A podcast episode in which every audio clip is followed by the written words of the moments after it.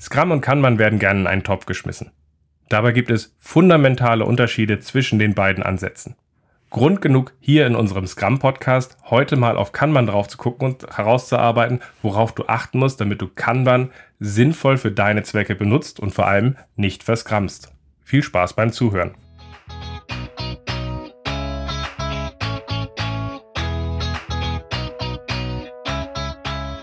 Scrum ist einfach zu verstehen. Die Krux liegt in der Anwendung für deine Zwecke in deinem Kontext. Der Podcast Scrum Meistern gibt dir dazu Tipps und Anregungen. Moin Moin, in der heutigen Folge sprechen wir darüber, worauf du als Scrummer bei Kanban achten musst. Schön, dass du dabei bist. Mein Name ist Ralf Kruse. Ich helfe Organisationen durch Training und Coaching agile Herangehensweisen effektiv zu nutzen und das ohne Dogma und Methoden als Selbstzweck. Am Donnerstag bin ich zu Gast im Interview bei meinen Freunden von der Kanban User Group Hamburg. Wir sprechen über Kanban, aber wir sprechen auch über den effektiven Einsatz von Lernsimulationen, also von agilen Spielen, damit man Wissen profund vermitteln kann und wie man diese entwickelt. Ich würde mich sehr freuen, wenn du dabei bist. Den Link zu dem YouTube Live findest du in der Beschreibung und der wird ja auch automatisch umgewandelt in ein Video, sodass du es dir auch gerne später nochmal angucken kannst.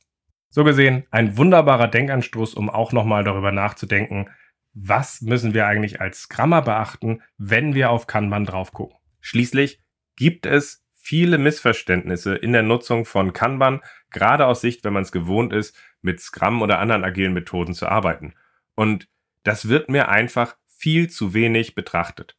Über viele Jahre bin ich mir selbst nicht bewusst gewesen, dass es dabei so einen gewissen Knick in der Optik gibt, wie man Kanban benutzt, wenn man aus der Scrum-Richtung kommt um die Unterschiede zu verstehen und halt eben auch meine Blindspots, die ich da hatte, hat mir ungemein die Kanban Masterclass von David Anderson geholfen.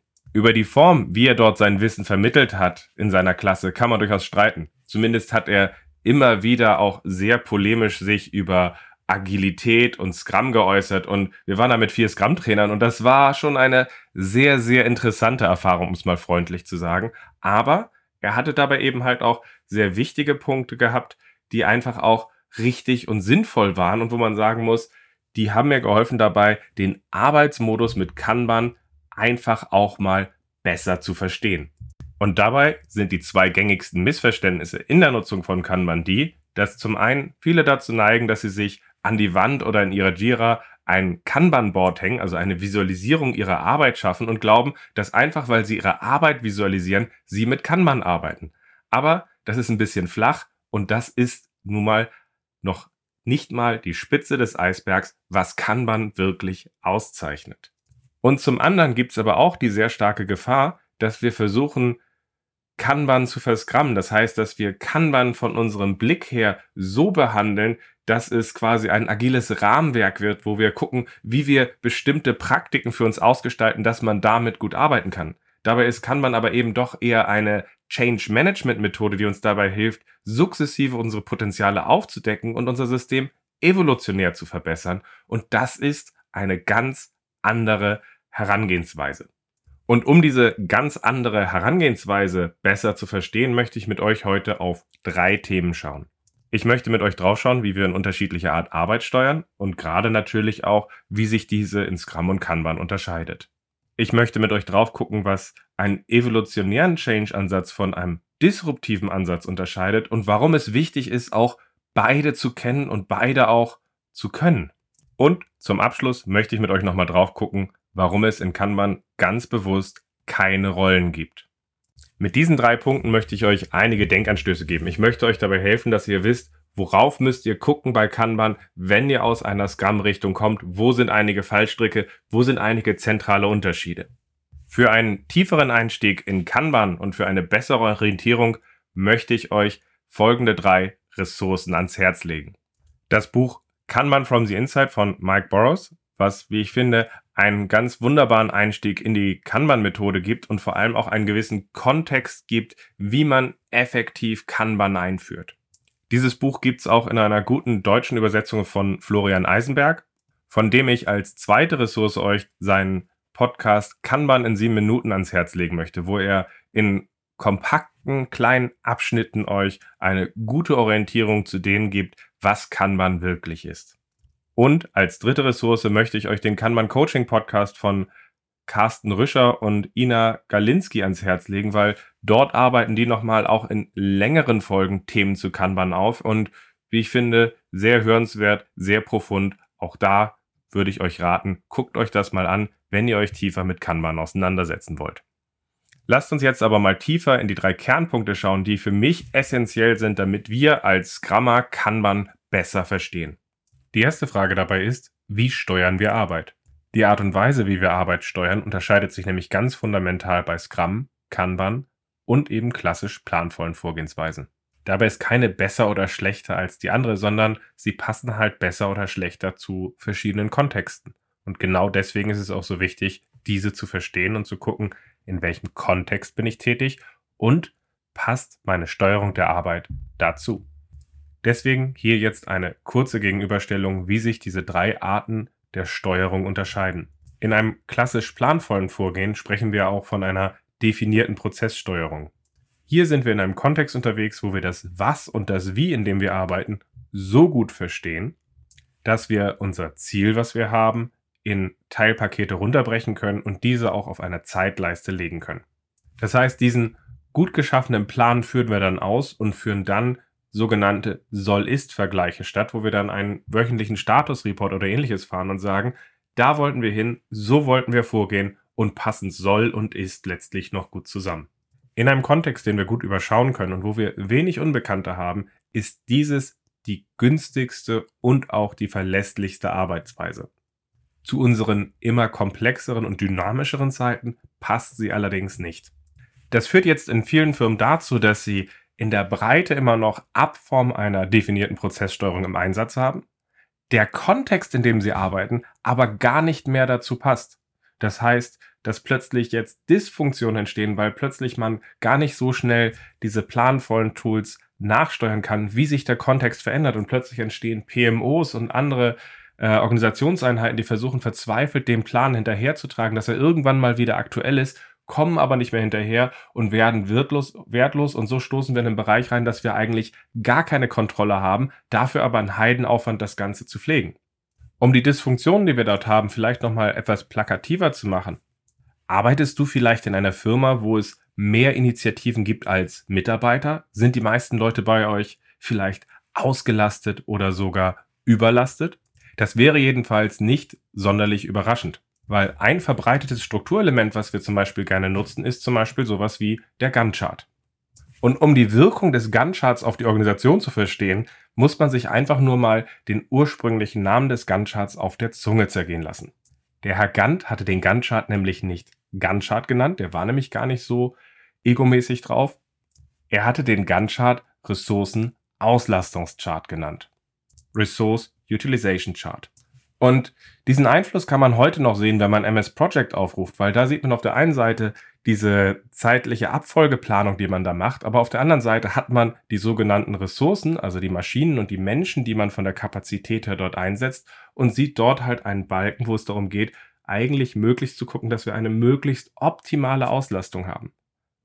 Und auch schon dieses Jahr sind mir Firmen begegnet, in dem sich der Chef gefragt hat, oh mein Gott, mein einer Mitarbeiter hier ist nur zu 60 Prozent ausgelastet. Was mache ich denn mit dem Rest seiner Ressource? Unsere Kostenstellenplanung, unsere Planung, wie wir mit Kosten kalkulieren, verlangt, dass ich ihn mehr auslaste. Was mache ich denn jetzt? Und plötzlich ist die Auslastung des Mitarbeiters viel wichtiger, als dass es eigentlich darum geht, wie wir hier effektiv zusammenarbeiten. Wie gesagt, es gibt verschiedene Auswüchse, die sich aus dieser definierten Prozesssteuerung ergeben, wenn wir sie in einem Kontext benutzen, wo sie nicht hinpasst. Und davon haben wir in der immer komplexer werdenden Arbeitswelt immer mehr. Und deswegen macht es ja auch durchaus Sinn, in einer größeren Firma darüber nachzudenken, wie gestalten wir eine agile Transformation, wie stellen wir uns zu den Herausforderungen der Zukunft besser auf. Nicht, weil diese Mittel falsch sind, sondern weil sie heute nicht mehr zu dem Kontext, in dem wir arbeiten, passen.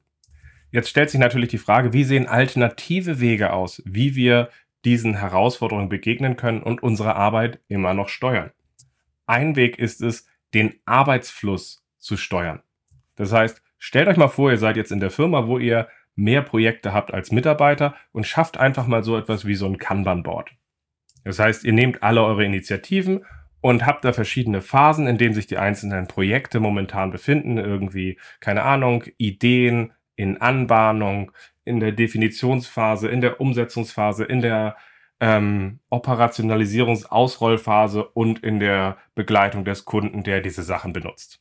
Jetzt könnten wir da einfach mal ganz stumpf drauf gucken und dann einfach mal zusammenzählen. Wie viele Projekte haben wir denn jetzt eigentlich in der Definitionsphase, in der Umsetzungsphase und in der Operationalisierungs- und Ausrollphase? Dabei würde in vielen Firmen rauskommen, hey Mensch, zählen wir das mal zusammen, okay, das sind 84 Projekte und, in einem Bereich haben wir 45 Mitarbeiter. Und unser Ziel ist es, dass wir den Time to Market optimieren. Und mit diesem Eindruck können wir uns jetzt natürlich einfach mal in den Feierabendverkehr unserer hiesigen Stadt hinten anstellen und dabei feststellen, Mensch, wenn diese Straße so voll ausgelastet ist, bewegt sich ja hier gar nichts an der Stelle und keiner kommt hin, wo er will. Irgendwie, wenn wir darüber nachdenken, erinnert uns das an die Projekte in unserer Firma, weil wir haben mehr Sachen gestartet, als wir tun können. Die Sachen warten aufeinander. Wir müssen ständig in Status-Meetings reingehen und uns rechtfertigen, warum hier nichts fertig geht. Und das ist erstaunlich ähnlich. Und das Problem in den meisten Firmen ist, auch wenn diese Sache ähnlich ist, in den meisten Firmen ist diese übergreifende Sichtbarkeit, wie viel haben wir übergreifend in Arbeit, gar nicht da. Und das führt jetzt in vielen Firmen dazu, dass wir Leute haben, die ein Interesse daran haben, dass ihre Initiativen so schnell wie möglich gestartet werden. Dass sie drauf gucken und sagen, komm schon, wenn jetzt mein Projekt auch schon in Arbeit ist, dann wird das äh, auch nicht irgendwie eine Rolle spielen, ob wir noch Budgets kürzen an der Stelle, weil gestartete Sachen stoppen wir bei uns nicht. Und es gibt einfach kein Gegengewicht, die diesen Blödsinn aufhalten. Und entsprechend haben wir in vielen Firmen einfach das Problem, dass mehr Sachen passieren, als wir tun können. Und wir diesen Stop-and-Go in unserer Arbeit haben, der uns einfach zurückhält, schnell und flexibel die richtigen Sachen zu machen. Und dabei sollten wir uns halt einfach auch bewusst machen, was steuern wir eigentlich in unserer Arbeit? Weil mal ganz ehrlich, die klassischen Management-Methoden gehen sehr stark darauf zu gucken, wir managen den Arbeiter, wir managen die aktive Arbeit. Jetzt sollten wir uns aber mal die Frage stellen, was macht die Arbeit denn die meiste Zeit? Nehmt euch beispielsweise mal eine Initiative bei euch in der Firma. Von der Idee, wo sie aufgekommen ist als Idee, das könnten wir mal machen, bis sie wirklich Nutzen kreiert hat und bei den Leuten angekommen hat, die daraus wirklich profitieren und einen Mehrwert haben. In den meisten Firmen würden wir hier nämlich auf einen sehr langen Zeitraum gucken. Wir sagen, ach, das könnten wir unter Umständen mal tun, dann legen wir es wieder beiseite, dann fängt einer was zu tun, dann warten wir wieder auf jemanden und so weiter. Und der Wert, das Verhältnis zwischen dem, wo wir aktiv an diesen Sachen arbeiten, zu den Sachen, wo diese rumliegen, liegt bei irgendwie 90, 95 Prozent rumliegen. Das heißt, mit unseren Managementmethoden managen wir in den meisten Fällen irgendwie diese 5 Prozent, diese, lass es 10 Prozent sein und hoffen, dass daraus wir irgendetwas weiterkriegen. Aber unsere Steuerungselemente sollten eigentlich auf die 95 Prozent gehen, auf die Warteschlangen, auf die Blockaden, auf die Sachen, die es braucht, damit die Arbeit bei uns fließt. Und wir sollten so nicht den Arbeiter managen, sondern die Arbeit und ihnen die Rahmenbedingungen geben, dass sie ihre Arbeit gut tun können. Aber mit diesem Eindruck nochmal zurück zu unserem Board. Wir haben irgendwie unsere 45 Mitarbeiter, wir haben 84 Sachen in Arbeit und man könnte jetzt sagen, Mensch, wir sollten mal starten mit diesem Mantra von Stop Starting, Start Finishing. Jetzt könnten wir natürlich einmal im Monat oder so auf dieses Board drauf gucken und sagen, okay, wie viele Initiativen haben wir denn eigentlich abgeschlossen? Okay, letzten Monat waren das 14, aber wir haben auch 28 irgendwie wieder gestartet. Also, wird es besser oder wird es schlechter? Wir würden es relativ schnell sehen an der Stelle und wir könnten weiter gucken, wie steuern wir nach, wie schaffen wir einen weiteren Rahmen, dass wir zum Beispiel auch sagen, wann starten wir neue Initiativen, wann ist es zu viel und vor allem, wie viel können wir uns leisten, parallel zu machen? Das heißt, wir schaffen einen Rahmen, mit dem wir da sehr effektiv arbeiten können, wenn wir ein Kanban-Board hätten, was uns diese Visualisierung gibt, aus der heraus wir so agieren könnten. Aber dieser andere Blick darauf, in welcher Phase liegen denn jetzt eigentlich unsere Initiativen, kann uns auch weitere Einsichten geben.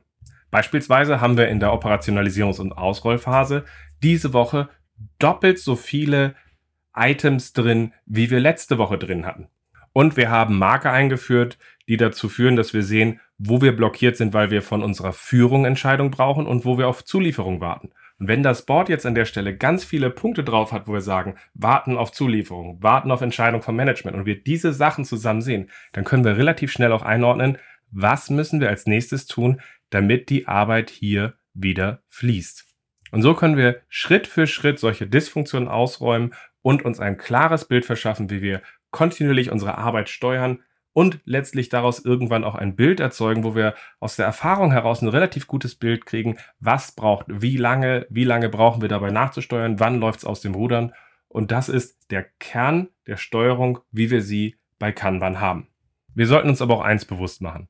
Ist diese Arbeitsweise effizienter und verlässlicher als die definierte Prozesssteuerung? Das kommt ein bisschen auf den Kontext drauf an, weil wenn ihr in einem Bereich arbeitet, wo ihr alle wesentlichen Punkte euch angucken könnt, es stabil ist, dann ist eine definierte Prozesssteuerung, wo wir das Ganze aufplanen, diszipliniert durchziehen, günstiger und verlässlicher an der Stelle. Seid ihr aber in einem Kontext unterwegs, wo diese Sachen nicht vorliegen, habt ihr letztlich keine Kontrolle und es läuft euch aus dem Ruder und dann ist ein Managen des Arbeitsflusses ein Mittel der Wahl, auf das ihr zurückgreifen könnt. Letztlich kann man sich diese Art der Arbeitssteuerung so vorstellen, als dass ihr Schleusenwärter werdet. Das heißt, ihr seht die verschiedenen Phasen, in denen Sachen drin sind und könnt auf diese drauf gucken und euch bewusst machen an der Stelle, okay, welche machen wir wie auf, wo staut es sich, welche Schlüsse ziehen wir draus. Und das ist eigentlich kein schlechtes Mittel, nur es ist eben nicht genauer als das, was wir als erstes dargestellt haben. Es ist aber deutlich robuster. Wenn Kanban jetzt darauf basiert, dass wir unseren Arbeitsfluss steuern, stellt sich natürlich die Frage, worauf basiert denn Scrum? In Scrum steuern wir die Arbeit, indem wir systematisch aus Erfahrung lernen. Man kann das Ganze auch hochtrabend als Empirismus bezeichnen, was nichts weiter ist als der Fachausdruck zu sagen, wir lernen systematisch aus Erfahrung.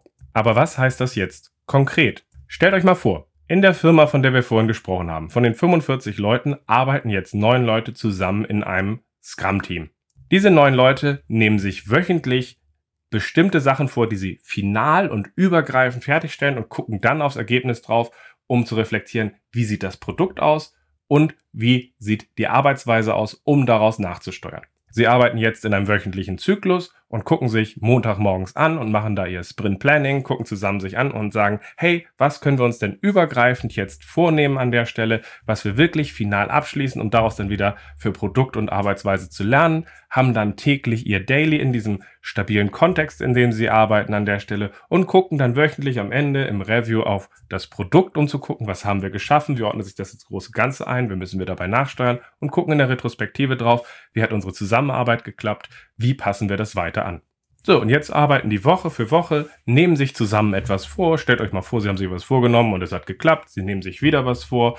Hey, das hat geklappt und jetzt nehmen sie sich wieder was vor, probieren was Neues und sagen sich dann, was war das? Dadurch, dass die Umgebung stabil war an der Stelle, haben sich ja wenige Rahmenbedingungen geändert und Sie können sich fragen, was war denn jetzt hier eigentlich anders? Wie haben wir anders gearbeitet? Wie hat sich die Arbeit, die wir uns vorgenommen haben, sich denn unterschieden? Und was nehmen wir daraus mit und können daraus dann letztlich wieder nachsteuern und sich auch wieder neue Sachen vornehmen, neue Sachen ausprobieren und daraus lernen? Und genauso sind sie aber auch in der Lage, dass sie aus dieser stabilen Umgebung ein relativ gutes Gefühl entwickeln. Was können wir denn pro Zyklus, also pro Woche uns vornehmen und was ist realistisch und mit diesem Bild ein realistisches Erwartungsmanagement machen. Also auch dieser Aufbau einer stabilen Umgebung, wie wir es in Scrum tun, ist ein Mittel, was uns dabei helfen kann, unsere Arbeit sinnvoll und gut unter Kontrolle zu kriegen und zu steuern. Natürlich ist diese Arbeitsweise, in der wir eine Gruppe zusammenbringen an der Stelle in einem stabilen Kontext mit stabilen Rhythmus relativ robust. Wir stellen uns also zu der Komplexität, die wir haben, auf. Aber diese Robustheit kostet uns auch etwas im Vergleich zum Beispiel zu der definierten Prozesssteuerung, wo wir sehr klar sagen können, genau so läuft es ab und so gehen wir es durch, haben wir hier natürlich mehr Flexibilität, mehr Robustheit in der Art und Weise, wie wir reagieren und wie wir halt auch nachsteuern können. Aber das geht natürlich auch zu Lasten von der Fähigkeit, wie wir zum Beispiel aussagefähig sind oder in der Art und Weise, wie wir Effizienz schaffen können. Also, fassen wir nochmal zusammen. Ich sehe drei Arten, wie wir Arbeit steuern kann und alle drei setze ich durchaus gerne ein. Zugegeben, die definierte Prozesssteuerung ist jetzt nicht unbedingt das, weswegen ich jetzt gerufen werde. Deswegen arbeite ich primär mit Mitteln an der Stelle, die entweder den Arbeitsfluss managen oder die auf einem systematischen Lernen aus Erfahrung, formerly known as Empirismus, basieren. Natürlich kann ich diese Ansätze dabei durchaus auch mixen. Das heißt, ich kann zum Beispiel in einer Firma ein Portfolio kann man schaffen an der Stelle, in der wir in bestimmten Phasen Scrum-Teams haben, die in einer engeren Zusammenarbeit uns dabei helfen, effektiver diese Ergebnisse dieser schwierigen Sachen abzuräumen und fertig zu kriegen. Und genauso tut es einem Scrum-Team durchaus auch gut dabei, drauf zu gucken, wie sie ihre Arbeit limitieren und wie sie einen Arbeitsfluss schaffen, in der sie schnell wenige Sachen fertig kriegen und nehmen sich durchaus auch gerne Anleihen von Kanban. Trotzdem sollten wir uns fragen, in welchem Kontext arbeitet ihr? Welche Arbeitsweise passt jetzt besonders gut zu euch und ist führend, um euren Herausforderungen sinnvoll zu begegnen? Neben der unterschiedlichen Art der Steuerung unterscheiden sich aber Scrum und Kanban auch in der Haltung, wie sie Change in die Organisation tragen. Scrum ist eher ein disruptiver Ansatz. Das heißt, wir schaffen uns einen Product Backlog, gucken, welche Kompetenzen wir dafür brauchen, bündeln die notwendigen Kompetenzen in einem Team, um end-to-end -end in dem, diesem systematischen Lernen aus Erfahrung Ergebnisse zu liefern und daraus zu lernen und nachzusteuern. Wir schaffen eine neue Teamzusammensetzung und in diesem minimalen Rahmen, mit dem wir jetzt anfangen zu arbeiten, raufen wir uns als Gruppe zusammen. Das hat durchaus seinen Charme. Wenn ihr eine Gruppe habt, wo man sagt, Mensch, wir haben hier eine große, wichtige Initiative, wir haben ein großes, wichtiges Produkt, was wir entwickeln wollen. Wie bringen wir das jetzt so schnell wie möglich ans Laufen? Dann kann man halt sagen, okay, wir ziehen die passenden Leute zusammen und schaffen ihnen eine Arbeitsumgebung, in der sie sich zügig zusammenraufen, damit sie den anderen zeigen, wo der Hammer hängt. Durchaus ein valides Vorgehen, aber auch eins, was in dieser neuen Art der Zusammenarbeit, die wir dort schaffen, Verwerfungen und Unsicherheiten schaffen kann.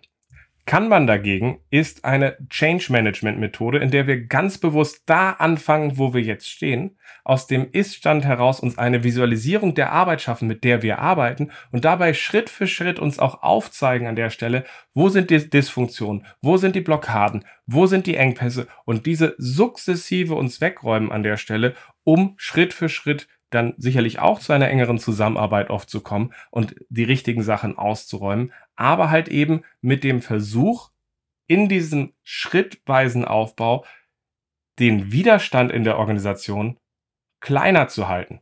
Ganz einfach, weil wir erst die Transparenz schaffen und dann die Sachen weiter optimieren.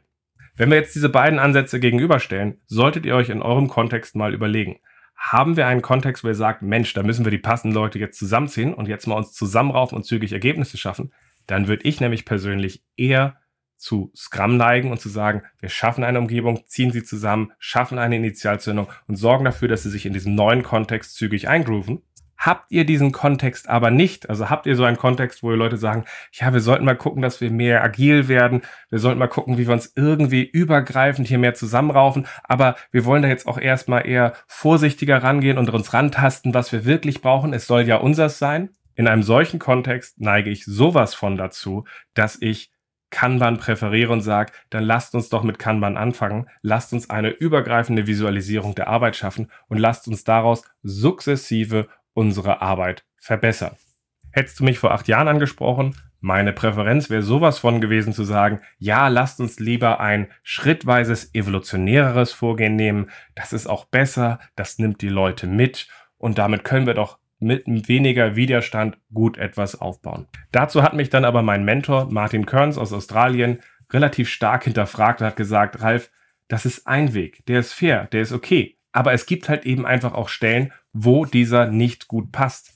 Schließlich hat ein System auch immer eine gewisse Stabilität, eine gewisse Schwerkraft, aus der sie heraus sich schwer tun zu bewegen. Und manchmal ist es halt auch einfach wichtig, dass wir einen gewissen Impuls setzen und eine gewisse Disruption schaffen, in der man eben auch in der gegebenen Zeit, die die Organisation hat, etwas Neues, etwas wirklich Neues schaffen muss, etwas Wirkliches, was ein Perspektivwechsel ist, und da werden wir mit Evolution nichts wirken. Das hat mich genauso geprägt wie die Masterclass von David Anderson. Der hat nämlich relativ stark in seiner Masterclass rausgestellt, dass Kanban Evolution ist und dass wenn wir zu viel Disruption machen, wenn wir sagen, wir bringen dort zu viele neue Elemente rein, wir vor allem eins kriegen, Widerstand. Und wer sagt denn überhaupt, dass unsere neuen coolen Mittel da wirklich helfen? Was macht ihr da? Und das hat mich halt auch geprägt an der Stelle, weil er eben diesen starken Fokus reingebracht hat. Wie können wir an der Stelle passende Organisationen so begleiten, dass Schritt für Schritt passend zum Kontext etwas Sinnvolles entsteht?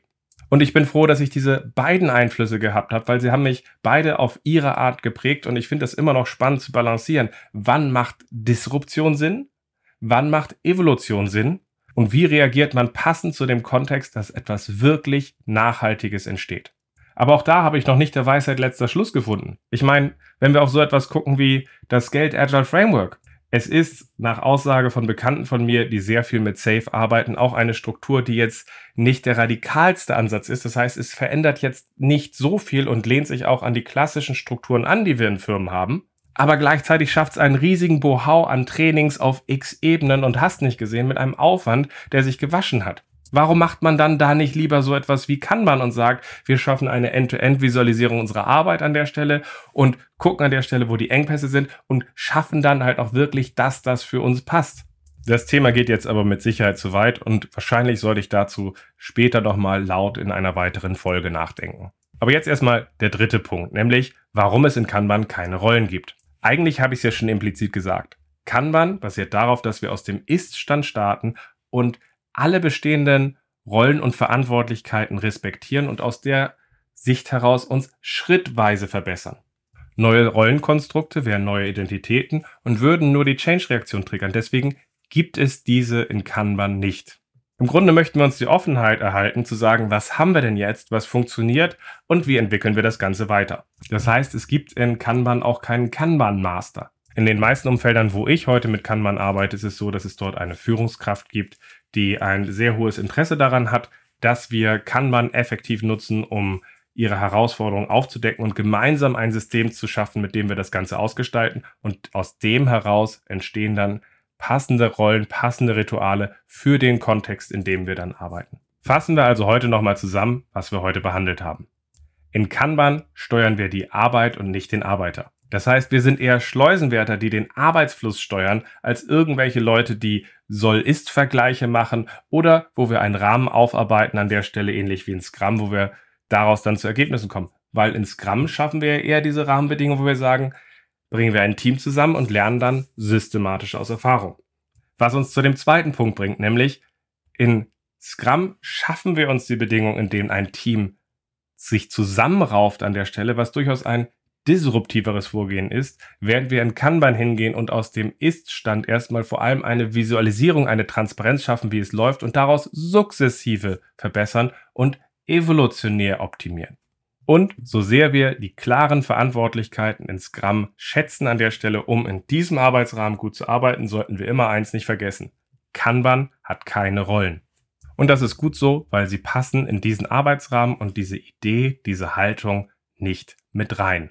Damit sind wir jetzt am Ende der Folge und ich hoffe, es hat euch einige Impulse gegeben, wie ihr aus eurer Scrum-Brille sinnvoll auf Kanban drauf guckt und es nicht verballhornt. Gebt mir auch gerne nochmal Rückmeldung, ob gerade dieser erste Teil zur Steuerung der Arbeit nur über Audio überhaupt zu konsumieren ist, weil das ist das erste Mal, dass ich das ohne visuelle Unterstützung versucht habe zu erklären und ich war mir nicht sicher, ob das immer klar ist. So gesehen, ich freue mich auf eure Rückmeldung und ansonsten hören wir uns in der nächsten Folge.